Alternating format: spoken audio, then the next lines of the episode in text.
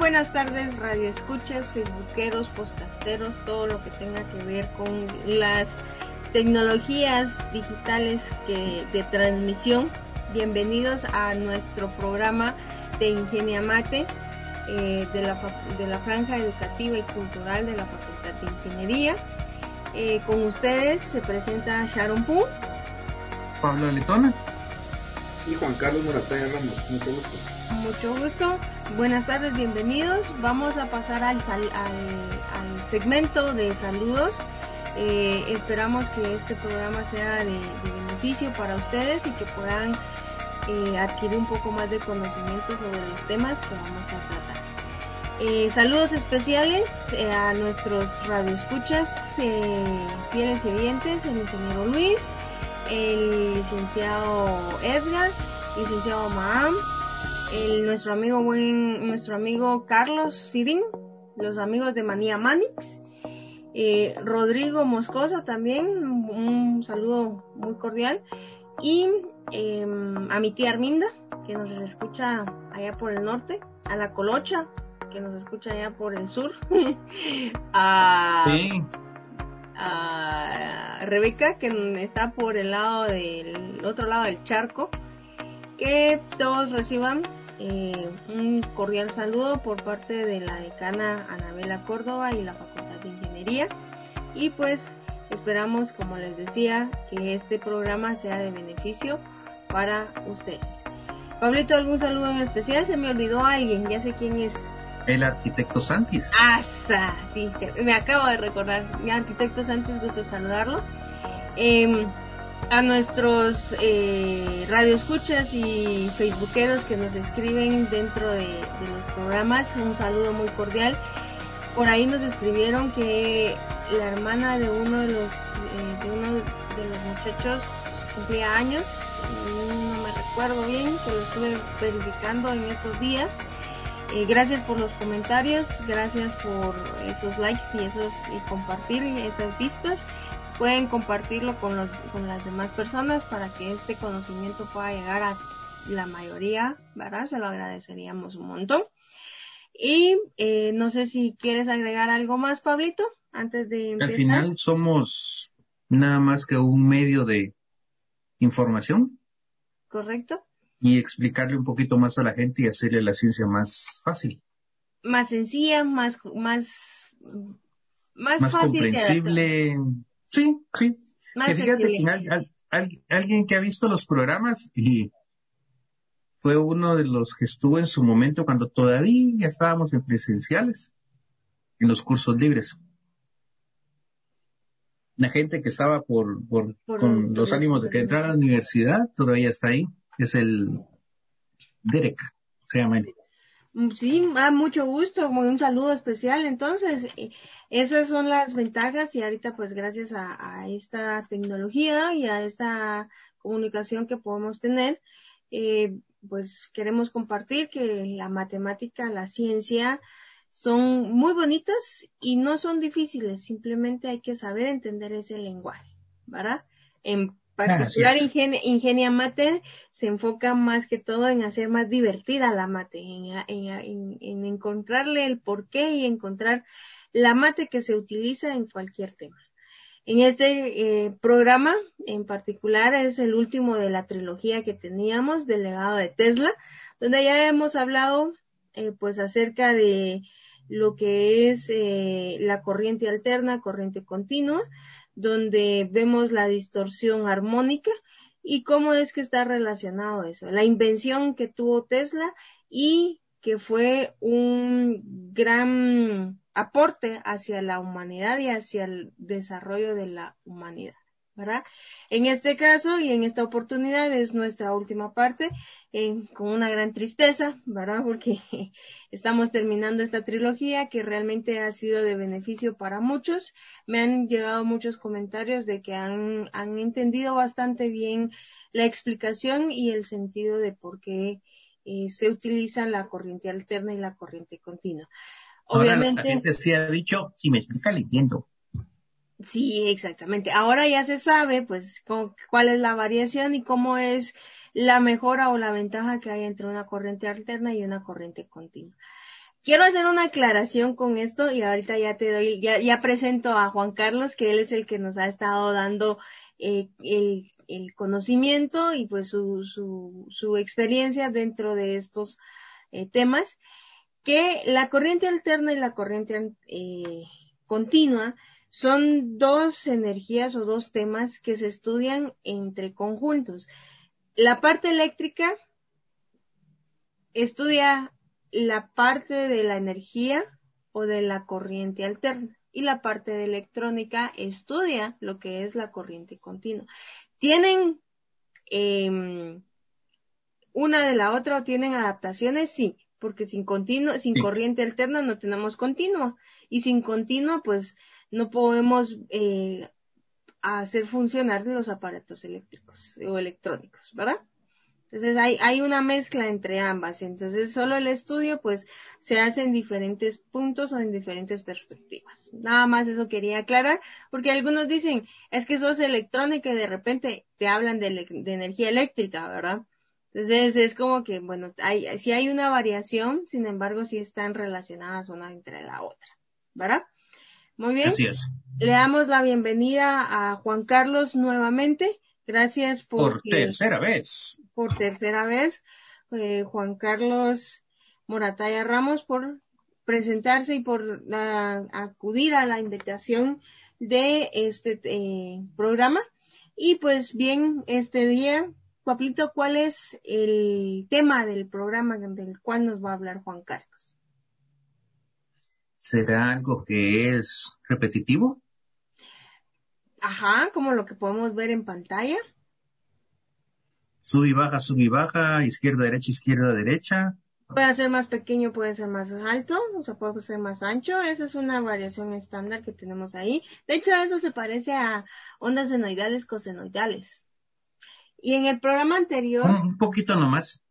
En el programa anterior nosotros habíamos visto que la frecuencia, voy a usar los, el, alambre de mis, de mis audífonos a ver si se logra ver, que en la frecuencia nosotros tenemos una variación modesto, esto es una onda, pero la podemos ampliar más, la podemos ampliar más o la podemos reducir más, más, más, más.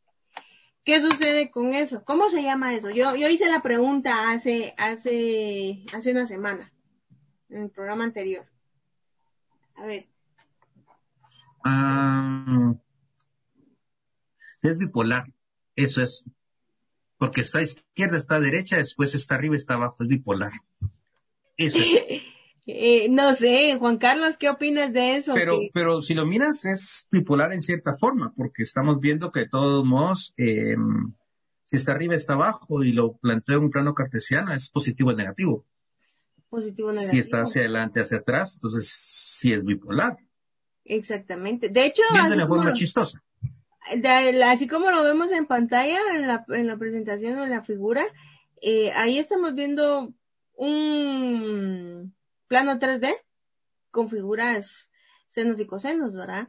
Pero esos senos y cosenos tienen algo repetitivo que dijiste. Si no estoy mal, eso se llama periodo. Sin embargo, ese periodo lo podemos ampliar, reducir. ¿Cómo se le llama a eso? Cuando hacemos esa vuelta. Mm. Sí. A ver que nos ayude Juan Carlos con esa. Muy bien. Bueno, interesante la, introducción, ¿verdad? Porque la verdad es que em, pareciera ser un poquito complejo, digamos, lo que están viendo en pantalla, ¿verdad? Que son es una onda, digamos, eh, una onda eh, senoidal. De hecho, las dos son, es, digamos, se puede ver como una cosenoidal o una senoidal. Pero están desfasadas en 90 grados, ¿verdad? Una con respecto a la otra. Y es algo muy interesante porque es de todo lo que hemos venido hablando en las últimas eh, semanas, ¿verdad? En los programas anteriores. Hemos estado hablando, perdón. En los programas anteriores. En los programas anteriores. Em, entonces, y quizás una de las cosas ustedes estaban hablando de amplitud, ¿verdad? Esa es una palabra clave, una y periodo. ¿verdad? Ajá. Periodo y amplitud. Entonces, eh, digamos, son dos palabras clave para lo que vamos a, a platicar el día de hoy, pero yo quisiera tal vez arrancar con un ejemplo cotidiano, ¿verdad? O sea, por ejemplo, todos tenemos que ir a, a cortarnos el cabello, por ejemplo, ¿verdad? Entonces, cuando vamos a cortarnos el cabello. Yo no me corto mucho, pues, pero. Yo tampoco, pero porque Pablito y yo vamos, vamos a cortarnos el cabello, pero ahí viene justamente la explicación. Porque, por ejemplo, ¿con qué frecuencia vamos Pablo y yo a cortarnos el cabello y con qué frecuencia va a ir Sharon a, cortarse el cabello, por ejemplo. Yo voy una vez al mes. Tú vas una vez al mes. Pablo y yo por lo, por lo menos iremos una vez cada dos meses, Pablo, no sé. Más o menos cada dos o tres meses. ¿Verdad? Entonces es menos frecuente que nosotros vamos a cortarnos el cabello. Entonces, eh, el periodo de las veces con las que vamos a cortarnos el cabello, Pablo y yo, puede ser menor que el periodo de las veces con el que va Sharon, por ejemplo. Entonces, eso ya nos deja ver un mm. concepto eh, cotidiano, pero que aplicado a, a, lo que hemos estado hablando, eh, se puede definir como la frecuencia con la que ocurre un evento, por ejemplo. ¿verdad? O sea, qué tan frecuente es un evento. Entonces, lo que ven en pantalla es, eh, es, una frecuencia en realidad, porque si nos damos cuenta, eh, está ocurriendo, digamos, está creciendo y está disminuyendo. Eso es la amplitud, porque cada, es, es, es pequeñito y empieza a crecer y después empieza a disminuir. Empieza a crecer y después empieza a disminuir. Eso es la amplitud. Y el periodo es que empieza, digamos, a, a, a ser más grande y después empieza a ser cero. ¿Verdad? Entonces, esas son dos características importantes que tiene la frecuencia. Pero, ¿qué es eso de la frecuencia, digamos? O sea, es, eh, es en realidad el producto de, de, digamos, de la generación. Por ejemplo, si estamos hablando de generación de energía eléctrica en alterna, es el, es el producto, digamos, de, de la generación de energía, la forma de onda, la forma con la que se está entregando la energía a un determinado punto. Y eso es, digamos, como el concepto de lo que queremos platicar hoy en el programa. Ok. Entonces, en base a eso me surge la duda. ¿Dónde vemos lo que es una frecuencia? Vamos a dejar esto por acá y voy a dejar de compartir para que lo vean. ¿Dónde vemos ahora una frecuencia eléctrica? ¿Qué es frecuencia eléctrica? Ok, frecuencia eléctrica em, es, digamos, la cantidad de veces que una, que una señal de, energía eléctrica cambia entre, entre positivo y negativo. ¿Verdad? Por ponerlo así en términos Más em, sencillos, digámoslo así. La cantidad de veces que la onda está positiva y después está negativa. ¿verdad? Eso, eso es, digamos, el, un periodo es cuando está positivo y cuando está negativo. Ese es un periodo. Vamos a ver si se eh, Y luego, digamos, eh, la cantidad de veces que eso ocurre eh, por un segundo, entonces se denomina ciclos por segundo. O lo que es lo mismo decir la frecuencia, ¿verdad? Que se mide en una dimensional, que miren qué interesante, porque tiene el apellido de un, un físico, ¿verdad? Hertz. ¿Verdad? Entonces... Ah, eh, ah, ahí viene mi duda. Entonces, cuando yo hago esto, o cuando la onda hace esto, aquí pueden verse varias formas, ¿verdad? O sea, hago esto, hago esto, hago esto, en un segundo. un, un, periodo, vamos a, vamos a aclarar un poco. Un periodo es cuando vengo y completo. Supóngase aquí, aquí voy para arriba, bajo, y vuelvo otra vez para arriba. Eso es un periodo. Pero esos periodos son repetitivos, como lo decía Juan Carlos. Por eso es que se mira la onda así, como que si fuera una ola de una ola de mar. ¿Sabes dónde, sabes dónde, dónde vemos el periodo o tal vez no lo entendemos de esa manera? Porque tiene otro nombre, le ponen otro nombre, es eh, en los vehículos, en el tablero del vehículo hay a veces dos agujas, una que te dice la velocidad y la segunda que te dice las revoluciones por minuto. Y eso te está diciendo cuántas veces gira el, el eje central del, del motor, el cigüeñal, en un segundo. ¿Cuántas veces da la vuelta? Bueno, pero hay algo curioso, con lo mismo que mencionas y lo que indica Juan Carlos, es que si yo agarro una, eh, un círculo y quiero hacer un ciclo completo en un círculo, ya tengo una figura que es así. Correcto. De hecho, de, de un círculo unitario viene la figura del seno Pero ¿qué pasa si yo le hago esto? Lo divido aquí así. Tengo un punto de inicio y tengo un punto de final. Entonces tengo precisamente lo que Juan Carlos está mencionando. Entonces, eh, comienza en este punto, termina en este punto, que al final es otra vez mi circunferencia. Entonces, mi periodo lo puedo entender o lo puedo ver en la calle como cuántas veces gira el motor, cuántas veces da por un tiempo, en un tiempo establecido vueltas la llanta, eh, cosas así tan simples también. Tan simples que generan una frecuencia. Sí, son frecuencias.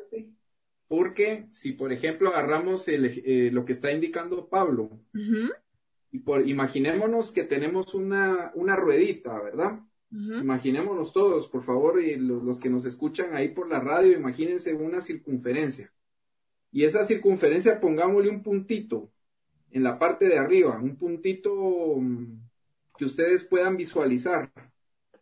Si ese puntito, si esa circunferencia la hacemos dar vueltas, y vemos ese puntito, ese puntito lo que va a hacer es justamente una, una forma de onda senoidal. Y cada vez que ese puntito pase por eh, un determinado, una determinada posición en el espacio, eso, eso es un periodo, ¿verdad? Justamente, eso es un periodo. Entonces, lo vemos en la, ahí lo está mostrando Sharon. Ese es el punto inicial. Vamos a ver si lo logramos ver bien. Ahí. El punto inicial. Espero que no se borre. Y ahí regresé. Ahí, apareció. Entonces, ese, eso ahí ya pasó por el mismo lugar una vez, ¿verdad? Ahora dale la vuelta. Cambia los 90 grados. Ahí estás. Vamos a hacerle la flecha aquí. O sea que esto significaría que aquí tenemos, esto va a ser lo mismo que tenemos acá. Eso es nuestro. Exactamente giramos, giramos, giramos, giramos, giramos, giramos y regreso. Ahí tengo una vuelta. Si nosotros lo separamos, si nosotros lo separamos como dijo Pablo, tenemos primero acá y luego tenemos acá. ¿Qué diría esto? ¿Qué es lo que está haciendo Pablo ahí? Eso es un periodo. Eso es un periodo, sí. Ahora, ¿qué es una frecuencia? Ahora la frecuencia es la cantidad de veces por las que ese puntito pasa en el tiempo. La cantidad de veces, o sea que aquí yo puedo hacer esto. Sí. Entonces, si por ejemplo tú eh, tomas la circunferencia y tardas un minuto en dar la vuelta y que vuelva a pasar por ahí, entonces la frecuencia es una vuelta por minuto. ¿Verdad? Mm. Pero si pero si tú le das cinco vueltas en un minuto, pues la frecuencia será eh, cinco sesentavos, ¿verdad? O eh, un doceavo. O un doceavo, ajá. Un doceavo, esa sería la frecuencia. Correcto. Sí. Y si yo le hago pasar y así, puedo ir sacando esas relaciones, ¿verdad? Son relaciones o razones de cambio. Correcto, razones de cambio. Eso está más entendible, una razón de cambio. Una razón de cambio. ¿Qué tanto está cambiando? ¿Qué tanto está cambiando eh, la distancia? Curva, de forma curva, ¿verdad? Porque eso es lo que estamos haciendo con recorriendo el, al recorrer ese círculo o esa circunferencia respecto de un tiempo. Así es. Ok, eh, ya tenemos una aplicación matemática ahí. Ahora bien, nosotros hemos visto que ya tenemos las frecuencias y los ejemplos. ¿Cómo se aplica la electricidad? ¿Qué tiene que ver eso con la electricidad? Como pudimos ver en las imágenes, la electricidad, hay electricidad, ah, bueno, corriente continua y corriente alterna. Pregunto, ¿la corriente continua? Es corriente, la corriente es corriente. Es corriente. O sea, pues con eso no me meto, porque es corriente. Con ella porque ella siempre... Es que es corriente, o sea, a ella no la menciones. La corriente continua tiene la característica de que no tiene ni, ni periodo, ni, amplitud. Ni amplitud. Así es. Frecuencia. Solo un valor. Mm, es como, es, como decir, es constante. Es como decir, eh, es, eh, se me fue la palabra, pero es única. O sea, un valor y no, no cambia. No es No varía en el tiempo. ¿Saben cuál es una analogía interesante? la corriente eh, continua. Si yo, por ejemplo, ya, ya no existen y si hay algún millennial o centennial, digamos, que está escuchando el programa, va a decir, ¿y de qué está hablando este señor, verdad? Pero miren, existían, o pues para los que son, eh, digamos, que tenemos ahí más o menos eh, la misma edad, se van a acordar, Sharon, digamos, las fotografías Polaroid. A ver, ¿cuáles eran esas? Eran las instantáneas, ¿verdad? Las fotografías Polaroid. Si yo, por ejemplo, tuviera eh, la capacidad de, de, visualizar la corriente continua y le tomo una foto Polaroid y la guardo, ¿sí?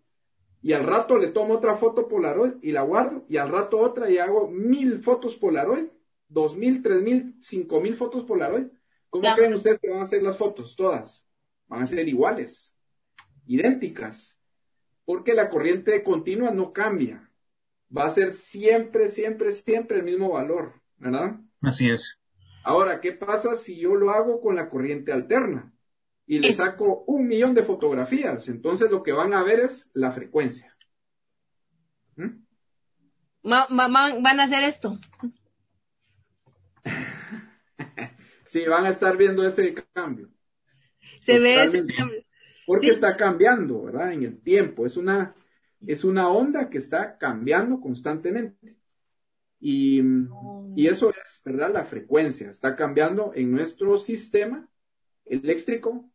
La, luz que yo tengo aquí arriba, la computadora a través de la cual yo estoy transmitiendo este mensaje, utiliza corriente alterna de 60 Hz.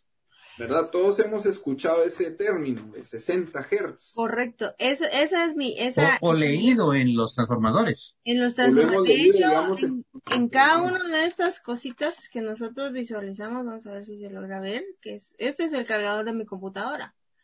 Y en este cargador de mi computadora dice que es un adaptador donde tiene de 100 a 240 voltios, de 50 eh, hertz. De 50, 50, 60. De 50 a 60 hertz, sí, que todavía tiene el plástico. Y tiene una corriente, eso es de entrada, y tiene una corriente y una energía de salida de 19 voltios y de 1.75, no, 76 a 2.37 amperios. Entonces, ahí hay una variación. ¿Qué característica tiene de que sea o a qué se refiere de que sea eh, de 50 a 60 Hz, porque ahí la mayoría tienen eso. Sí. Digamos, la, equipos nos dan eso. Perdón, no les escuché.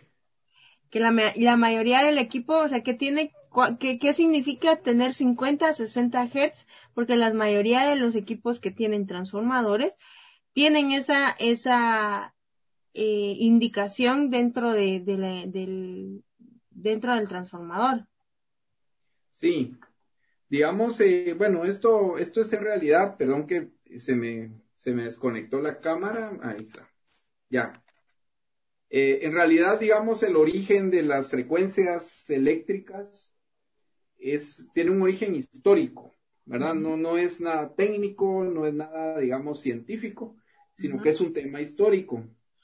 Y lo que sucede es de que, mm, eh, digamos, la, energía eléctrica se empezó a desarrollar, como lo vimos en el primer programa, ¿verdad? De esta trilogía que hoy, que hoy está terminando.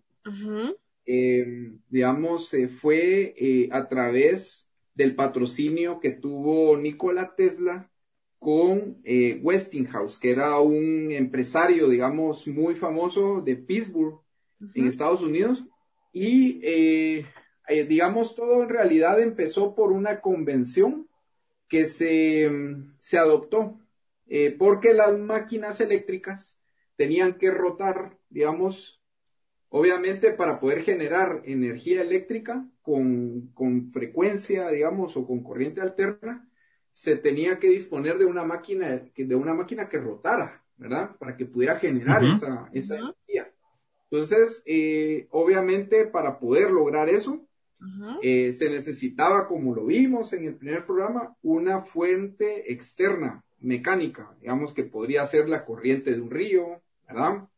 Hablamos también de esa oportunidad, que podía ser también, eh, digamos, un motor ¿verdad? Un motor de, combustión interna, que podría ser, por ejemplo, un motor accionado con algún combustible fósil, ¿verdad?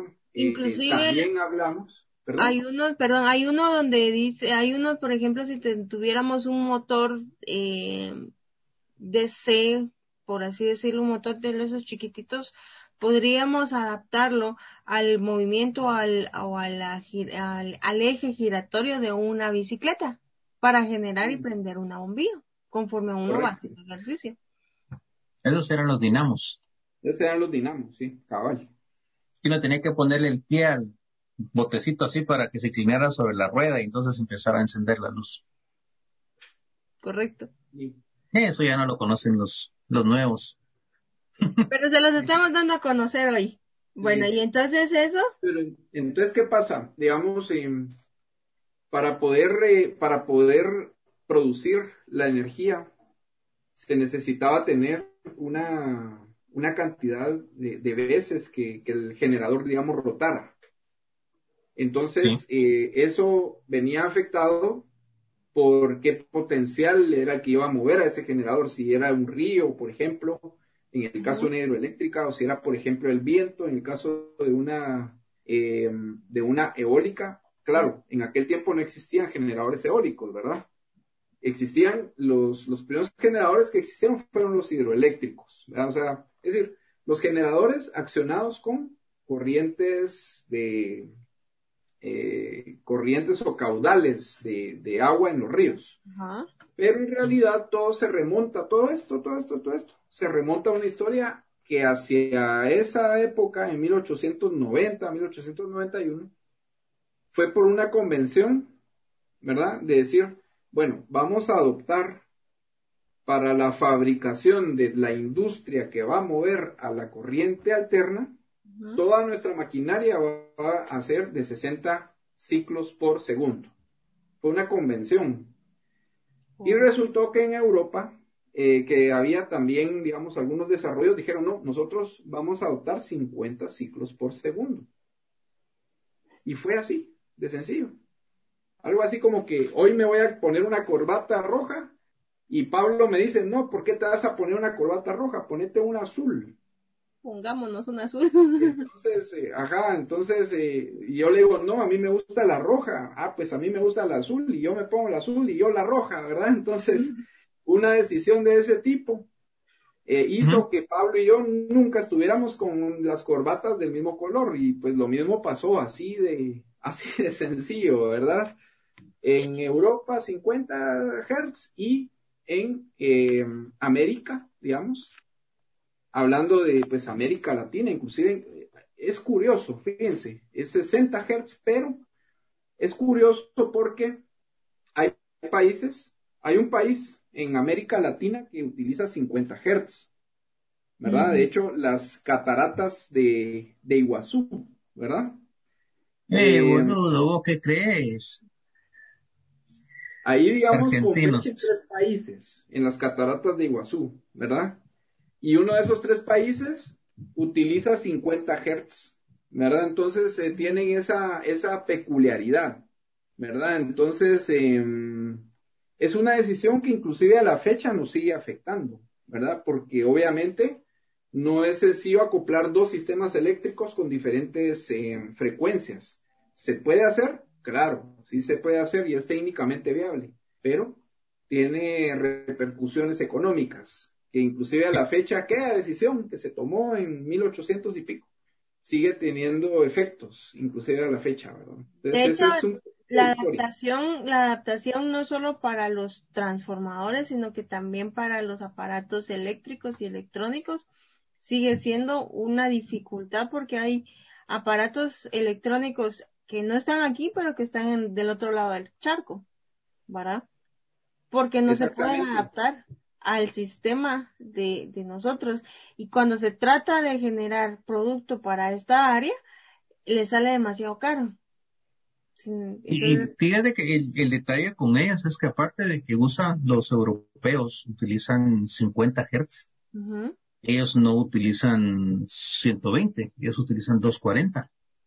Por eso es que tu transformador cuando leíste decía 120, 240, 60, 50. Sí. incluso hasta eso es diferente en, en, Europa. Y sí, los argentinos tienen ese, ese detalle, utilizan 50 Hz. Ok. Correcto. Sí, digamos, eh, es lo, eso, lo, lo curioso, ¿verdad? De todo este tipo de cosas. Inclusive en, digamos, el usar 120, el usar 220, el usar 208, que seguramente muchos de quienes nos escuchan o nos ven el día de hoy, eh, seguramente han escuchado la corriente 120 y 240. La corriente, digamos, o el voltaje 208 y el 380, ¿verdad? Pero la frecuencia siempre la han escuchado como 60 Hz, ¿verdad? Lo que cambia es el nivel de voltaje. Eso eh, es, claro. Ajá. Con eso tengo una duda porque eh, creo que hay una variación entre el tipo de vivienda que se va a tener para poder hacer esa instalación. ¿Me equivoco?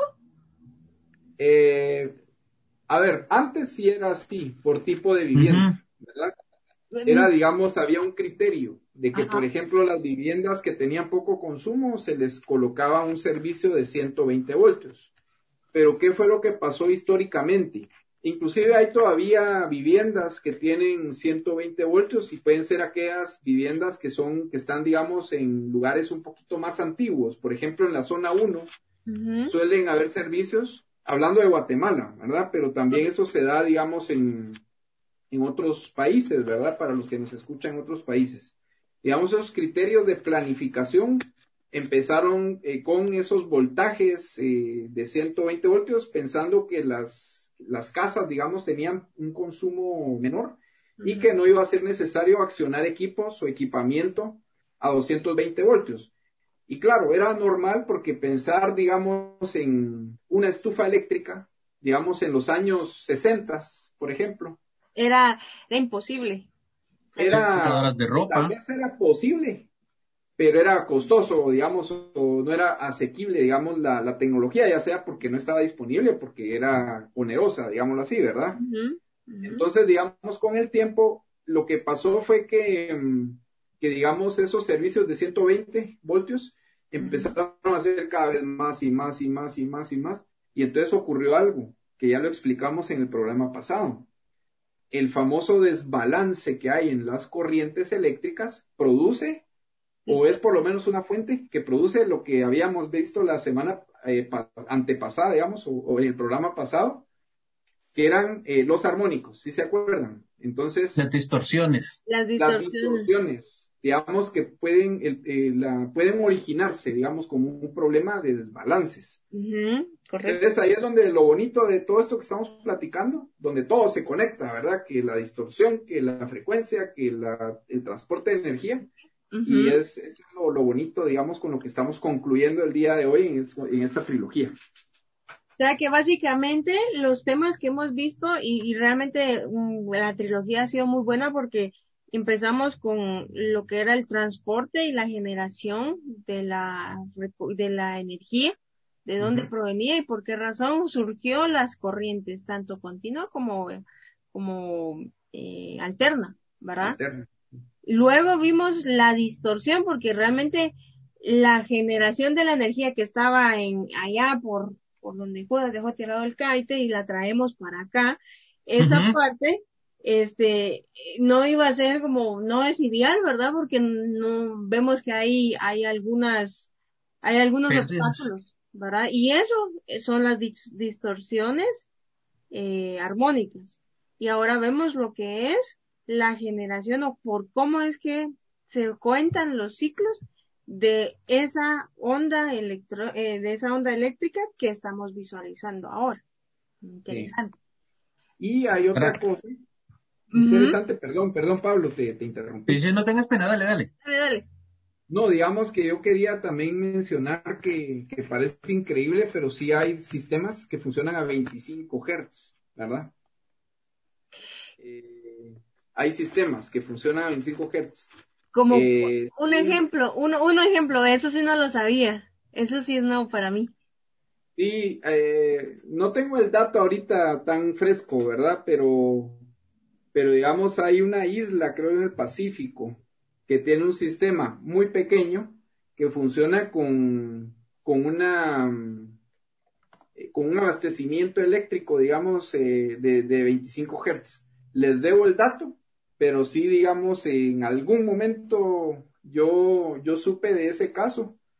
Por supuesto que únicamente pueden encender bombillas, ¿verdad? Porque a menos, pues obviamente los equipos, eh, los equipos electrónicos que son a 60 Hz no tienen una capacidad, digamos, de poder funcionar. Y recordemos, aquí es donde yo quisiera poner la analogía de, lo que se hablaba al principio, porque la, digamos, como la, la, la, producción de energía, eh, digamos, si ese estándar de los 60 Hz marcó una industria, ¿verdad?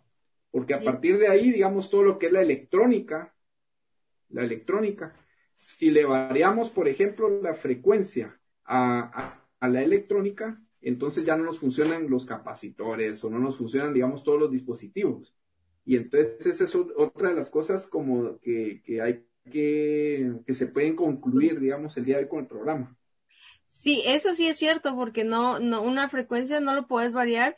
Lo que puedes hacer es eh, el, el, mensaje dentro de esa frecuencia. Por ejemplo, en las telecomunicaciones, la telecomunicación funciona de la manera en que tenés una portadora, o sea, una señal donde vas a llevar el mensaje y dentro del mensaje va a ser una forma así, ¿verdad?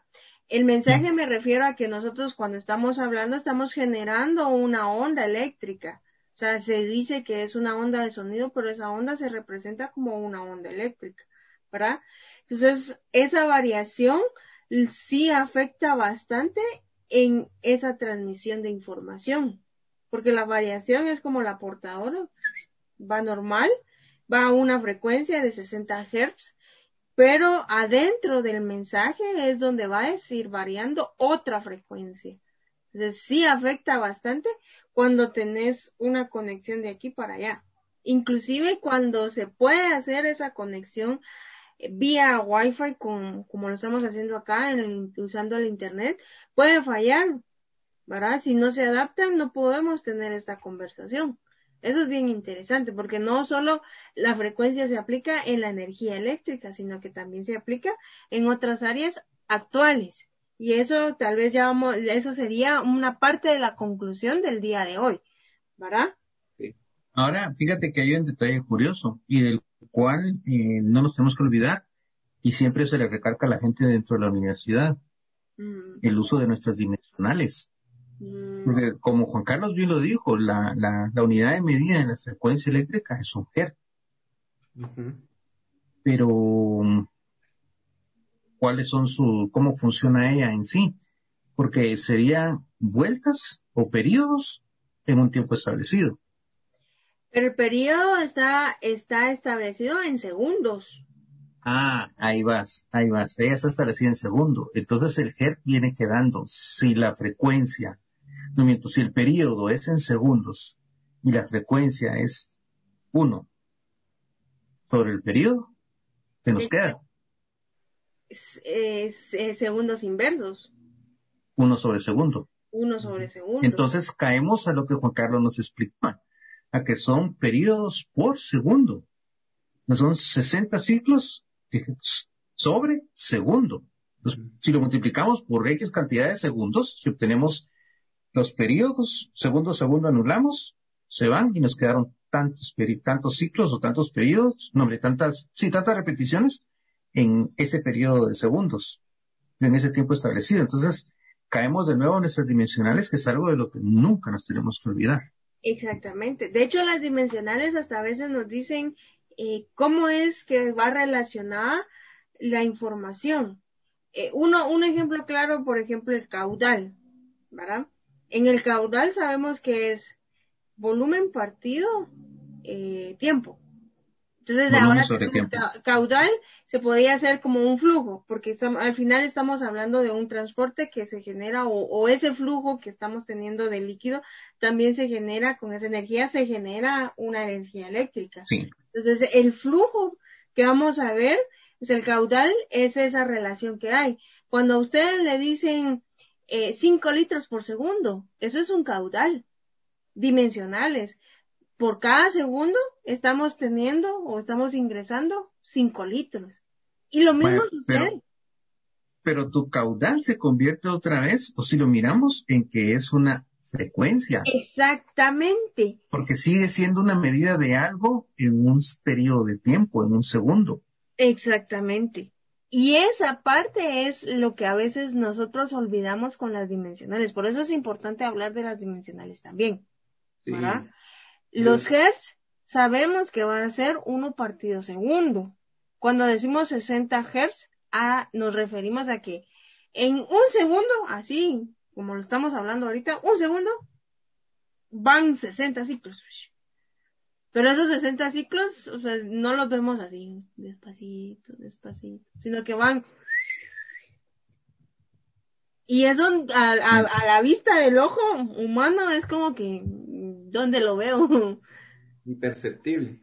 Exactamente. ¿Sabes cuáles son los que sí podemos captar? Los que sí se pueden entender con el ojo humano. Es eh, en las pantallas de televisión. Ese es uno. Cuando a veces está, eh, la señal viene, viene mala, viene desfasada o tenemos algún problema, y uno mira una barra que va subiendo. Y la barra va subiendo. Y la barra va subiendo. Y la barra va subiendo. Mira uno una barra de color o una barra de llovizna, porque está eh, fuera de fase el periodo en el que la pantalla es recorrida por la señal en un tiempo establecido. Eso, sí te lo da. Eran aquellas televisiones antiguas. No. En las nuevas lo tienen también, te sacan ah, la llovizna. Sí, ah. también te lo dan. Pero y la otra, y la otra, pero la otra que esa, esa Juan Carlos sí se va a cortar bien quién es, ah, son los Flickr. ¿Ah? No, hombre, los Flickr. Ah, el Flickr, sí. Ah, el Flickr, ese uno lo mira en la, en la luz, porque mira de repente que la luz empieza a, a parpadear. Sí. Dice, ah, está bien, pues exactamente. Sí, Eso sucede inclusive con estas luces que nosotros tenemos actualmente. Sí. También pasa que la Yo les quería contar algo de... Y ahorita, ahorita, ahorita te, ah, perdón. Y eso solo quiero aclarar porque esa parte es donde lo puedes ver completamente cuando está la luz así y de repente, ¡fum! apagón y vuelve. Entonces, e, ese, ese apagón es, es un parpadeo. Ahora sí, cuéntanos. No, no, es que lo que pasa es que estaba hablando de las dimensionales, ¿verdad?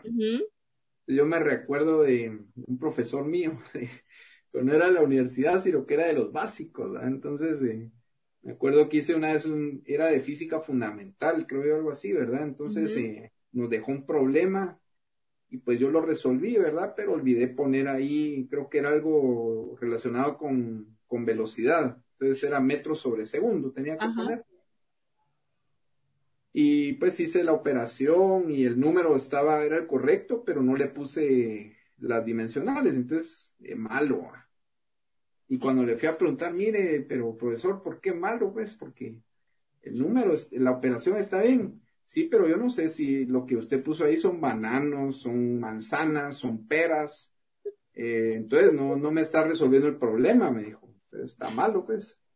Y digamos de esa manera fue que yo aprendí, ¿verdad?, a usar las, las dimensionales, ¿verdad? Porque tan importantes que son, inclusive ya en la universidad aprendí a ponerlas entre corchetes, ¿verdad?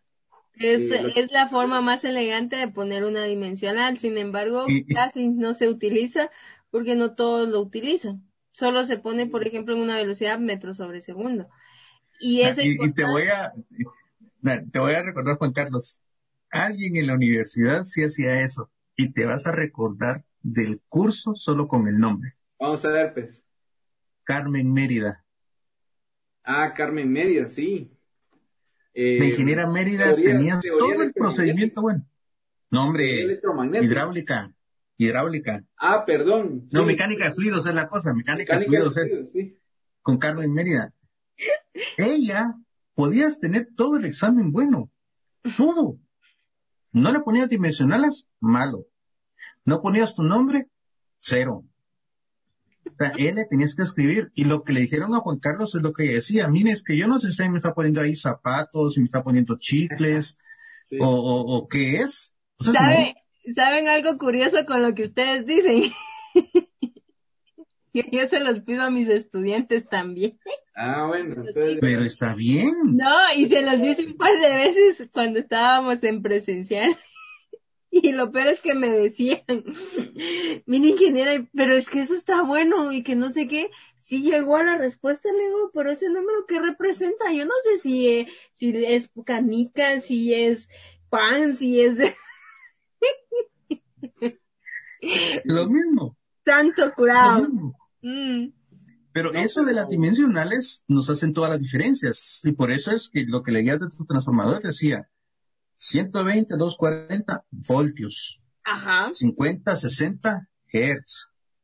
La salida, eh, 12.5 voltios o 3.5, no me acuerdo cuánto era. 1.75 y 2.37 amperios. Amperios. Ajá, y los voltios son 19 voltios. 19 voltios, todo tiene dimensionales, todo, oh, todo. Y, cabal, por eso es que sea, como Juan Carlos indicaba, son hertz. Es uno sobre segundo y tenemos que entender eso de ese lado, que es ciclos sobre un segundo. Sí. Exactamente. Y eso es, eso es, algo muy interesante porque toda esa parte, si se dan cuenta, las, o sea, la energía eléctrica sube y baja, sube y baja y lo podemos ver tanto en una energía eléctrica como en un amortiguador, en una cama, o sea, cuando saltamos en una cama, sube y baja, sube y baja. Entonces, tantas, cuántas veces estoy subiendo y bajando? Eso también es frecuencia. Bueno, si ahora te estás acordando de ecuaciones diferenciales cuando se usan sistemas amortiguados o amortiguados o críticamente amortiguados, ¿verdad? es que eso tenemos que ver en un par de Voy a improvisar aquí un péndulo. Esto es una frecuencia. Sí. Sí. ¿Verdad? Mm. Es una frecuencia, digamos, eh, un péndulo también. Entonces, estamos rodeados de frecuencias. En eh, realidad, ¿verdad? La verdad es que sí. Ahorita que viste el péndulo, me recuerdo que en la antigüedad, no hace mucho, habían em, relojes de péndulo y lo chistoso es que hacías ese, ese movimiento, pi, pi, pi, y la aguja del reloj, pa, pa, pa, y llegaba al punto donde era la hora exacta, supónganse la una de la tarde, y sonaba ping, una. Y llegaba a las dos, dos campanadas, ping, ping. Eso también es una frecuencia. O sea, e, eso es, es bien interesante cuando uno lo logra ver ya a nivel general aplicado. En la energía eléctrica, la característica es que lo utilizamos para poder tener encendidos todos los aparatos que nos acompañan. Y de hecho, ahí es donde viene la, la parte del legado de Tesla ya aún en esta actualidad, aún en este 2021, que estamos teniendo internet, estamos teniendo comunicaciones eh, radiocomunicaciones terrestres, estamos teniendo tecnología avanzada, porque inclusive la computadora hace eso. ¿Cuántos unos está procesando desde ahorita? ¿Qué es lo que hace? Unos y ceros. ¿En cuánto tiempo?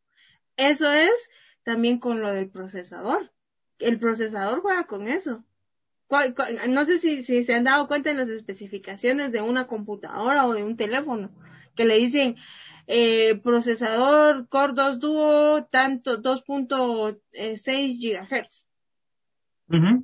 ¿A qué se refiere eso? Entonces son cantidad de ciclos, como son gigas, en, supóngase que sean 2.6, serían 2600 ciclos en un segundo.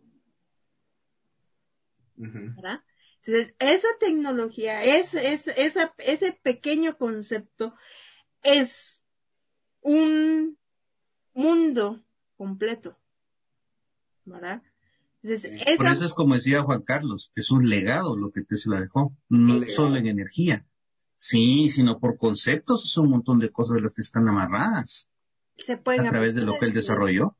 Se pueden aplicar a diferentes temas. En especial hablamos de la energía eléctrica porque la energía eléctrica la podemos ver y la podemos en el tocar no en el sentido de, decir voy a tocar la energía eléctrica porque si no me tuesto ahí bien la sentimos la sentimos porque la, tocamos y nos puede aventar la sentimos o la batería de 9 voltios en la lengua ¡Ah! No, tampoco. Preferiría el tomacorriente de la escuela cuando hacíamos la, la, filita. Y, la, filita va. Pero sí lo podemos sentir, o sea, esa parte es, es más, más palpable que, por ejemplo, las, la, la conexión que hay Em, entre em, antenas y el teléfono celular, la señal que tiene el teléfono celular. No la vemos, pero sabemos que existe. ¿Y por qué existe? Porque en el teléfono yo puedo venir y decir, bueno, voy a llamar a tal persona y hace, empieza donde está eh, llamando. No sé si han visto la pantalla en el teléfono, llamando. Y de repente hace un, un pip y empieza a sonar pip, pip, pip, ahí se estableció una conexión y también se estableció una frecuencia. ¿Por qué? Porque acá cuánto está sonando el pip, pip, y la otra persona en otro lado y, una en una emergencia, ¿verdad? Sí, el otro jugando tutito. jugando Switch. A la gran.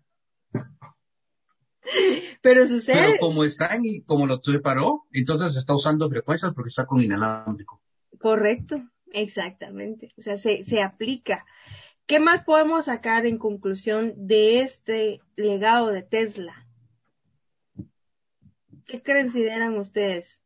Algo que se nos haya escapado de la vida cotidiana, tal vez. Fíjate que hay algo que funciona y muy poca gente se ha dado cuenta de eso. ¿Qué cosa? y es parte de lo que se trabaja en frecuencias. Es uno de estos. ¿Qué es eso? Este es un disco duro de estado sólido. Ah, Lo que pasa es que tiene un, eh, tiene un enclosure para poder ah. conectarlo después a mi, a la computadora con un conector eh, tipo C. Ah. Pero ahí, esto es el disco duro de las máquinas actuales. Sí. Y sin todo ese desarrollo, porque él funciona con unos y ceros igual. Pues esto no creo que hubiera sido posible. Sí, no, es que nada hubiera sido posible en realidad. De hecho, yo no sé si, si ustedes se recuerdan, yo yo tenía tal vez unos cinco años cuando estaban las computadoras grandotas, así, el, el gran, el gran CPU y era horizontal, donde le metía uno el disco y empezaba ti, ti, ti, ti, ti, y empezaba a girar. Esos discos o los disquets, más bien dicho, los disquets, lo que hacían era hacer girar esa, es, esa laminita que tenían alrededor, ¿verdad? Entonces empezó con una gran máquina, ¿verdad? Y ahora, ¿qué tenemos? Ahora tenemos con el simple hecho de una tablet que podemos adaptarle ciertos aparatos, por ejemplo, un teclado, un mouse, ya se convierte en una en una computadora. El teléfono es, es un teléfono que no, no hace completamente todo, pero ya se puede utilizar. Podemos hacer documentos, podemos hacer, eh, conectarnos a internet, buscar en Google Son procesadores. Son procesadores. Son mini. Utilizan las frecuencias. Mini frecuencias, correcto. Ahora, lo que está de moda o lo que viene en, un futuro eh, es la en la parte de las telecomunicaciones la quinta generación. Esta cosa es una belleza. Son frecuencias. Que de, que de paso de eso tenemos que hablar un día, fíjate. Sí, tenemos pendiente eso y tal vez Juan Carlos se nos une un poco. Son frecuencias altas. Voy a estudiar para, para explicarlo porque eso sí no, ahí paso. Pero, conste, no son frecuencias altas que midan un 80 de altura para arriba. No, son frecuencias en... son frecuencias en el sentido de que la transmisión o la velocidad aumenta. Ustedes han visto en la radio, tenemos FM megahertz. Frecuencia modulada. kilohertz. Ah, kilohertz. Ahora estamos hablando de gigas o de terras, Eso es ya a alta potencia, se le llama en electrónica, que esa, esa transmisión es mucho más ancha o mucho más amplia para poder hacerlo. La información no viaja, por así decirlo, en un segundo, sino que viaja en más de, o sea, son muchos ciclos en un solo segundo. Es como decir... eso justamente se explica con la gráfica que tenías al principio, que es el, el campo eléctrico y el campo magnético. Correcto. Y si vemos la dirección en la que se propaga el campo eléctrico y el campo magnético, es, eso se llama vector de Poynting. Si nos queremos poner ah, muy, eh, nos queremos poner estrictamente matemáticos, y un saludo ahí al ingeniero Edgar Florencio Montúfar Urizar, de quien aprendí este concepto tan importante. Ingeniero, mucho gusto y muchas gracias por, por haberme enseñado esta parte tan fenomenal, ¿verdad? De la teoría electromagnética, líneas eléctricas y todo, eh, líneas de transmisión y todo esto. Pero justamente lo, explica, ¿verdad? La, la, la, transmisión de la energía, el vector de Poynting. El vector. ahorita. Y ahí, como lo vemos en la pantalla, y, y, gracias por mencionarlo, y, se me había escapado, ese es un producto cruz. Exactamente. Entre dos, entre dos ondas, eh, dos ondas senoidales y, la onda senoidal y senoidal, ¿verdad? Una de las ecuaciones, las ecuaciones de Maxwell. Las ecuaciones de Maxwell, exactamente. Las ecuaciones de Maxwell son una maravilla ustedes porque es la, el estudio de toda la transmisión de una onda eléctrica, tanto con campo magnético como campo eléctrico, como lo visualizamos en pantalla. Y eso es una belleza estudiarlo. Para eso, obviamente, necesitan tener una base de eh, números imaginarios complejos, ¿verdad? Que en, ingeniería es en aplicada 5. Me recuerdo cuando llevábamos eso. Puchica, nos enseñaron que hay un plano, un plano imaginario, con un plano real. El plano Z. el plano Z. Y ahí era donde ah, graficábamos. Exacto, donde también teníamos el módulo y teníamos el ángulo de fase. Ya, se va. Ya mezclándolo todo eso, ecuación de Maxwell, ecuaciones diferenciales con números complejos. Así que para quienes quieren, están pensando entrar a ingeniería, pues bienvenidos, de verdad, hay un mundo apasionante que les espera. Y esto es apenas unas pequeñas pinceladas así chiquitas de lo que van a aprender. Eh, es apasionante, es apasionante. Yo motivo ahí a los chicos, a, chicos y chicas que, quieran emprender esta fabulosa carrera, ¿verdad? en particular, sí, en particular, a mí me llama, me llamó mucho la atención todo esto porque también se puede aplicar a la música. Los altos, los bajos. Fíjense que es muy diferente cuando uno tiene un oído bien fino y eso tiene que ver con las frecuencias auditivas también. O sea, el, oído también. El mío no es muy fino, mira, es un poquito grueso, ¿eh? Mi oído no es tan finito. Sí, de plano hiciste ese ejercicio con la oreja.